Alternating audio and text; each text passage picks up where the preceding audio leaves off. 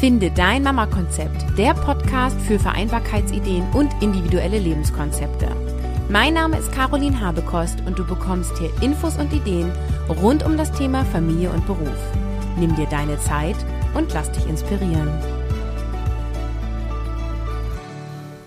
Hallo liebe Mama und schön, dass du wieder eingeschaltet hast. Heute geht es um das Thema Wiedereinstieg und das ist ein Thema, was sich immer wieder von Hörerinnen gewünscht wurde und deswegen auch die Info an dich, wenn du ein Thema hast, was du gerne hier im Podcast hören möchtest oder ein Tool hast, was du gerne erlernen möchtest oder alles, was zu diesem Thema Familie, Vereinbarkeit von Familie und Beruf passt, dann schreib mir eine E-Mail an kontakt@carolinhabekost.de. Ich sammle immer wieder Ideen und auf die Themen, auf die ich Lust habe und wo ich denke, die euch einen Mehrwert bieten, die bringe ich dann hier immer wieder rein.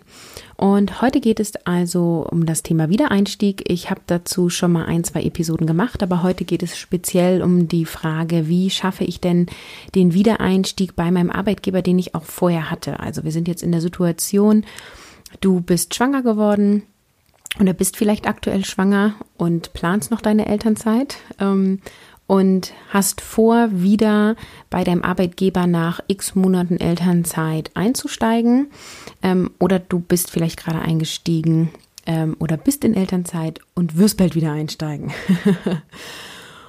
und die Elternzeit ist ja so eine Zeit, die im Bilderbuch immer so schön ist. Ähm, wir singen so ein paar Kinderlieder, wir gehen regelmäßig spazieren, wir trinken Kaffee mit anderen Muttis, wir besuchen Babykurse und dann, ja, dann stellen wir fest, es ist doch ganz schön anstrengend ähm, beziehungsweise wenn du noch in Schwangerschaft bist, ähm, kannst du damit rechnen, dass es nicht nur bilderbuchmäßig ist.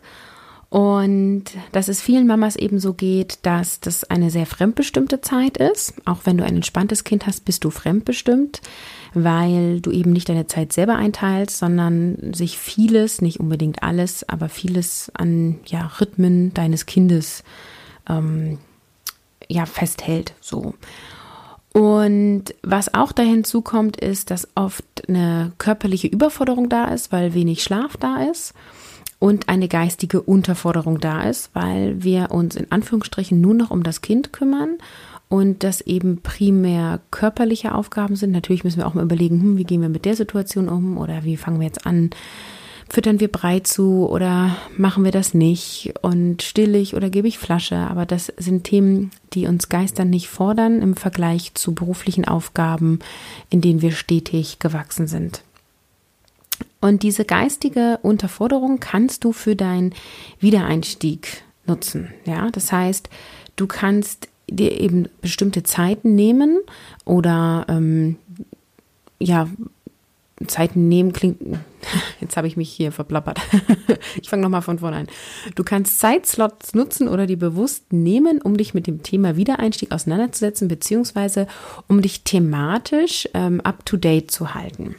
Das heißt, überleg mal, was interessiert dich und äh, mit welcher Form hast du Zeit und Lust, dich damit auseinanderzusetzen. Also hast du Lust, dich weiterzubilden, dann schau, welches Format in dein Leben passt. Also möchtest du eine Fachzeitschrift lesen oder ein Fachbuch oder so wie ich höre, äh, ich höre halt ganz viele Podcasts, die du zum Beispiel während Spaziergängen über Smartphone hören kannst oder beim Bügeln oder wobei auch immer.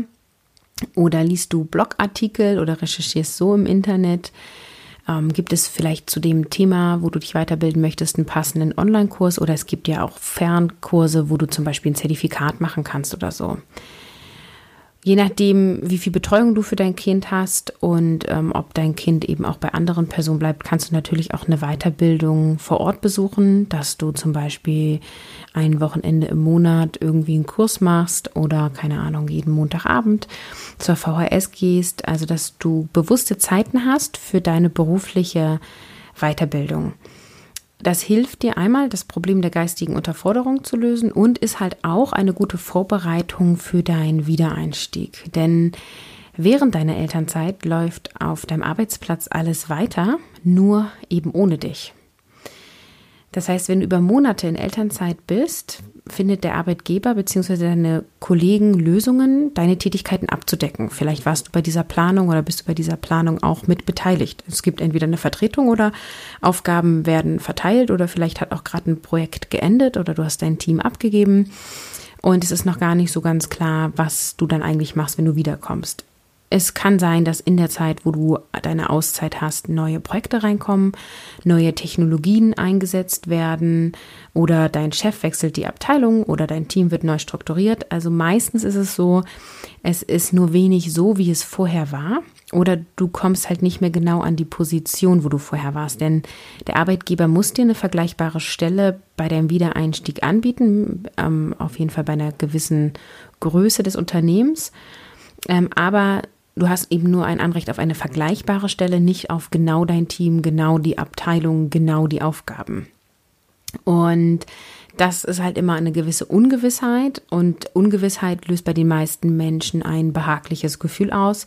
Und letztendlich ist dann nämlich ein Wiedereinstieg ähnlich wie neuer Jobbeginn. Und je kürzer deine Elternzeit ist, desto einfacher ist tatsächlich der Wiedereinstieg. Das muss dich jetzt aber nicht motivieren, die Elternzeit zu kürzen. Ähm, ich bin ja ein Riesenfan davon, auch die Elternzeit zu nutzen und auch bewusst eine Auszeit beruflich zu nehmen oder das runterzuschrauben, um diese wertvolle Zeit mit deinem Kind, deinen Kindern zu genießen. Denn ich denke mir immer, rückwirkend auf das Leben ist die Zeit, wo Kinder klein sind und auch Lust haben, Zeit mit ihren Eltern zu verbringen, relativ kurz. Und berufliche Spanne ist doch relativ groß. Aber da darfst du dir natürlich deine eigene Meinung zu bilden. Ja, wie kannst du jetzt deinen Wiedereinstieg vorbereiten? Also eine Möglichkeit ist halt gar nicht ganz auszusteigen. Also wenn du den Kontakt zu deinem Arbeitgeber hältst, bekommst du natürlich die Veränderung mit. Du kannst in Form von regelmäßigen Mittagessen-Dates mit deinen Kollegen immer wieder mitbekommen und fragen, was so läuft. Du kannst an Firmen-Events wie Weihnachtsfeier, Sommerfest oder sowas teilnehmen. Du kannst ab und zu mal eine E-Mail schreiben. Vielleicht ist es auch angebracht, mal ein Foto zu schicken von deinem Nachwuchs. Egal welche Art von Kontakt du hast, empfehle ich dir, stell Fragen, die ähm, nicht Babythemen sind. Also natürlich könnt ihr auch über das Baby sprechen, aber es macht auch immer Sinn, da das Berufliche nochmal abzuchecken, zu fragen, was so läuft, was so passiert. Ähm, hör zu, welche Projekte laufen, welche Veränderungen stattgefunden haben und interessiere dich für die Dinge, die auf der Arbeit passieren. Das ist gar nicht immer einfach, denn der Fokus ist oft nur auf das Kind und oft interessiert uns das Berufliche gar nicht. Aber wenn du hier ein bisschen Muße investierst, kommt vielleicht das Interesse wieder und es hilft dir vor allem bei deinem Wiedereinstieg. Bereits vor der Verabschiedung in den Mutterschutz ist ein Gespräch mit deinem Verantwortlichen zu empfehlen, also wo ihr mögliche Wiedereinstiegsszenarien besprecht. Ich würde zu diesem Zeitpunkt nichts definitiv entscheiden, aber das ist schon mal ganz gut, wenn dein Arbeitgeber deine Wünsche und Ideen kennt und du schon mal weißt, was haben die so für Ideen. Und du musst dir auf jeden Fall auch irgendwie einreichen, äh, Mutterschutz, Elternzeit, wann planst du wiederzukommen.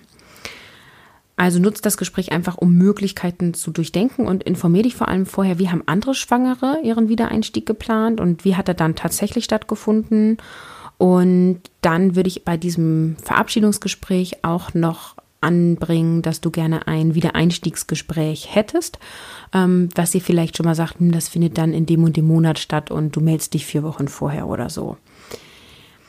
Denn ein Wiedereinstiegsgespräch sollte einige Monate oder zumindest Wochen vor deinem Wiedereinstieg stattfinden und da solltest du für dich vorher ein paar Fragen klären, weil je klarer du in so ein Gespräch gehst, desto effektiver wird das Gespräch dann. Und das sind so Fragen wie, wie viele Stunden möchtest du arbeiten, an welchen Tagen, zu welchen Uhrzeiten?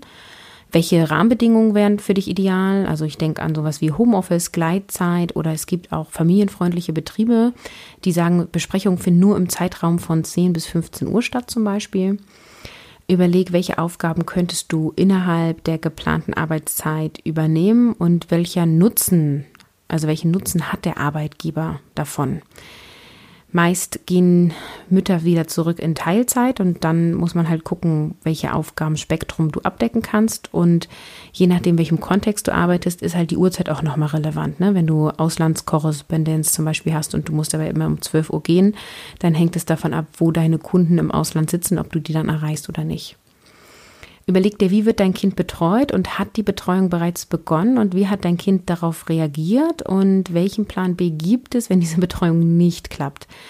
Es ist ähm, nicht zu empfehlen zu sagen, die Mama nimmt zwölf Monate Elternzeit, geht dann wieder arbeiten, der Mann nimmt zwei Monate Elternzeit am Anschluss, macht dann die Krippeneingewöhnung, dann ist ja das Kind eingewöhnt und dann gehen beide Elternteile arbeiten. Das kann funktionieren und wenn du das so gemacht hast und es funktioniert hast, melde dich gerne bei mir und berichte davon. Ich habe ganz viele Mamas, die genauso geplant haben und es ist total in die Hose gegangen, weil das Kind sich nicht wohlgefühlt hat, weil ähm, die Veränderungen einfach zu groß waren, ähm, dass es Probleme in der Partnerschaft gab, weil der Partner sich dann alleingelassen gefühlt hat mit der Eingewöhnung, weil die Eingewöhnung nach zwei Monaten immer noch nicht beendet war und so weiter und so weiter. Deswegen ist es ganz gut, wenn du da viel Puffer einplanst und erst arbeiten gehen musst wieder, wenn die Betreuung ähm, gesichert ist oder ihr einfach einen guten Plan B habt, ähm, dein Partner, der Vater der Kinder, die Betreuung verlängern kann oder oder oder. Dann solltet ihr auch sowas zu denken wie, wer bleibt mit dem Kind zu Hause, wenn es krank ist. Denn gerade bei Kita-Eingewöhnung, also wenn du dich für das Konzept Kita entscheidest, wo ganz viele Kinder auf dem Haufen sind, sind Kinder häufig am Anfang krank, weil sie natürlich mit vielen Viren in Kontakt kommen, gerade wenn sie drinne sind. Und es ist nicht selten, dass dein Kind dann von einer Krankheit in die nächste kommt und die äh, krank wegen Kind krank ganz schnell futsch sind. Überlegt euch auch, wer übernimmt welche Aufgabe zu Hause. Ich finde immer, dass Aufgabenverteilungen sich ändern, wenn sich die Rahmenbedingungen verändern. Das heißt, wenn du jetzt in Elternzeit bist oder warst ähm, und dann wieder arbeiten gehst, ist es vielleicht sinnvoll, Aufgaben abzugeben, zu delegieren ähm, oder auch einzukaufen, weil du ja jetzt noch einen großen anderen Lebensbereich dazu integrierst. Und die Frage ist, wie viele Stunden an welchen Tagen, zu welchen Uhrzeiten arbeitet dein Partner bzw. der Vater des Kindes und ist da was zu machen? Wie habt ihr euch das überlegt? Ähm, wollt ihr Familie und Beruf 50-50 aufteilen oder welches Modell schwebt euch vor? Und gibt es vielleicht Tage, wo ihr sagen könnt, okay, äh, montags macht der Vater des Kindes keine wichtigen Termine, dass wenn was ist, er einspringen kann. Dienstags tust du dieses. Mittwochs könnte die Oma einspringen und so weiter. Also, dass man sich das so ein bisschen aufteilt, dass nicht die ähm, Situation entsteht. Beide haben super wichtige Termine auf dem Dienstag und ähm, das Kind ist krank oder die Kita muss schließen, weil keine Ahnung, Läuse sind da oder äh, Erzieherinnen sind krank und es gibt keinen Ersatz oder oder oder. Ähm, dass ihr dann die Möglichkeit habt, möglichst stressfrei ähm, das Kind zu betreuen. Je klarer du für dich selber bist, desto einfacher wird es, eine Lösung zu finden. Und da darfst aus meiner Sicht Klarheit nicht mit Forderungen verwechseln. Also es ist aus meiner Sicht auch falsch, zum Arbeitgeber zu gehen und zu sagen, okay, ich arbeite jetzt nur Montag bis Freitags von 10 bis 12 Uhr und äh, das haben sie so zu akzeptieren. Ne? Das kommt natürlich nicht so gut an. Also biete einen gewissen Spielraum, zeig Kooperation, formuliere Sätze so, dass sie auch immer Nutzen für den Arbeitgeber sind und überleg dir vorher, ähm, was für dich noch okay ist, was so dein Ideal ist und welche Kompromisse für dich möglich wären. Das ist ein Gefühl, an das die meisten sich erstmal gewöhnen müssen und Teilzeit bedeutet eben auch, dass du noch mehr Aufgaben hast zu deinen Mama-Aufgaben, nämlich berufliche Aufgaben. Auch wenn du Teilzeit arbeitest, sind das zwei große Lebensbereiche und die Tätigkeiten, die es täglich zu bewältigen gibt, werden dadurch mehr. Und wenn der, dein Partner bzw. der Vater der Kinder weiterhin voll arbeitet und sich auch weiterhin so verhält wie in der Zeit, wo du Vollzeit zu Hause warst und dich in Anführungsstrichen nur um das Kind oder die Kinder gekümmert hast, dann verdoppelt sich jetzt deine Arbeit, weil du dann das machst, was du vorher gemacht hast. Und es ist eben ein Trugschluss zu glauben, okay, ich gehe jetzt vier Stunden am Tag arbeiten und in diesen vier Stunden ähm, ist mein Kind betreut oder ist unser Kind betreut ähm, und dann kann ich den Rest auch noch schaffen, denn deine Energie wird auf, die, für, auf der Arbeit auch gebraucht. Du brauchst auch mehr Erholungsphasen und dein Kind morgens in die Kita zu bringen, arbeiten zu gehen, dann abzuholen und dann das gleiche an Tätigkeiten wie Essen, Kochen, Einkaufen, Bügeln und Co. zu machen. Das ist das, was dich in dieses Vereinbarkeitsdilemma bringt, was dich kaputt und müde macht und was viele Frauen aber tun, ähm, weil wir wollen es ja schaffen und andere schaffen es ja auch. Ne? Und deswegen guck, was könnt ihr da aufteilen? Wer übernimmt welche Aufgaben? Und es ist eben oft, dass gerade sowas wie Haushalt delegiert wird, wenn es finanziell möglich ist, ne? dass es abgegeben wird. Meist haben die Vollzeit-Mamas bzw. die Mütter in Elternzeit das Gefühl, wenig am Tag zu schaffen, ne, weil man irgendwie immer hier deeskaliert, da was erledigt. Aber wenn du dann Familie und Beruf vereinbarst und zum Beispiel 20 Stunden auf der Arbeit verbringst, fällt dir auf, wie viel du doch nebenbei erledigt ja, also allein sowas wie Arzttermine vereinbaren ähm, oder eben auch überhaupt einen Termin in deinem Kalender zu finden, weil die Hälfte der Woche ist ja durch Arbeit gefüllt, ist eine echte Herausforderung.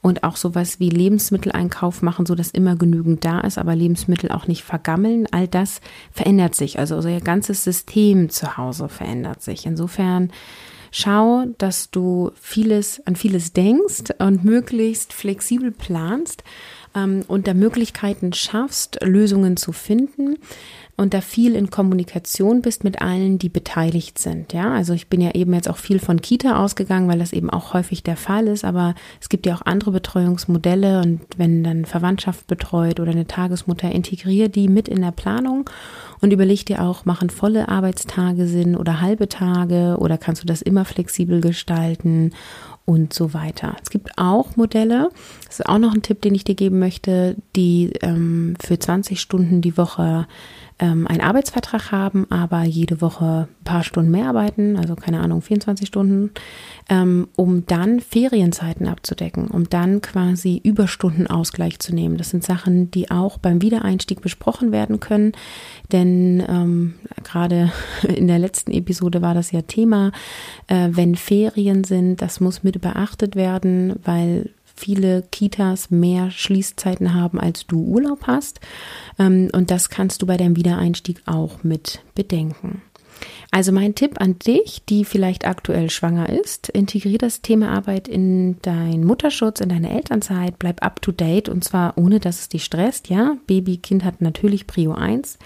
Halte den Kontakt zu deiner Firma, ähm, behalte das Thema Wiedereinstieg in deinem Kopf, führe Gespräche mit deinem Vorgesetzten, sei dir klar darüber, was so deine idealtypische Vorstellung wäre, überprüf die immer wieder, tausch dich aus, hol dir andere Tipps. Und dann hast du gute Möglichkeiten, in einen ja, Wiedereinstieg zu gehen, der nicht ganz so doll ruckelt, nicht ganz so holprig ist. Familie und Beruf zu vereinbaren ist für die meisten Familien sehr anstrengend, aber auch unglaublich bereichernd. Und wenn du Lust hast, dich auszutauschen, dann komm doch in meine Facebook-Gruppe oder auf meine Facebook-Fanpage. Ich setze dir die Links in die Show Notes. Du findest einmal die Gruppe unter Podcast, finde dein Mama-Konzept, Mama-Konzept mit Bindestrich geschrieben und die Fanpage findest du unter facebook.de slash groups slash mama-konzept. Ich freue mich, wenn du hier Austausch suchst und auch mitdiskutierst, denn das ist das, was uns Mamas verbindet, vor allem die Working Moms und uns Tipps und Ideen holen lässt. Für heute verabschiede ich mich und sage Tschüss, bis nächste Woche.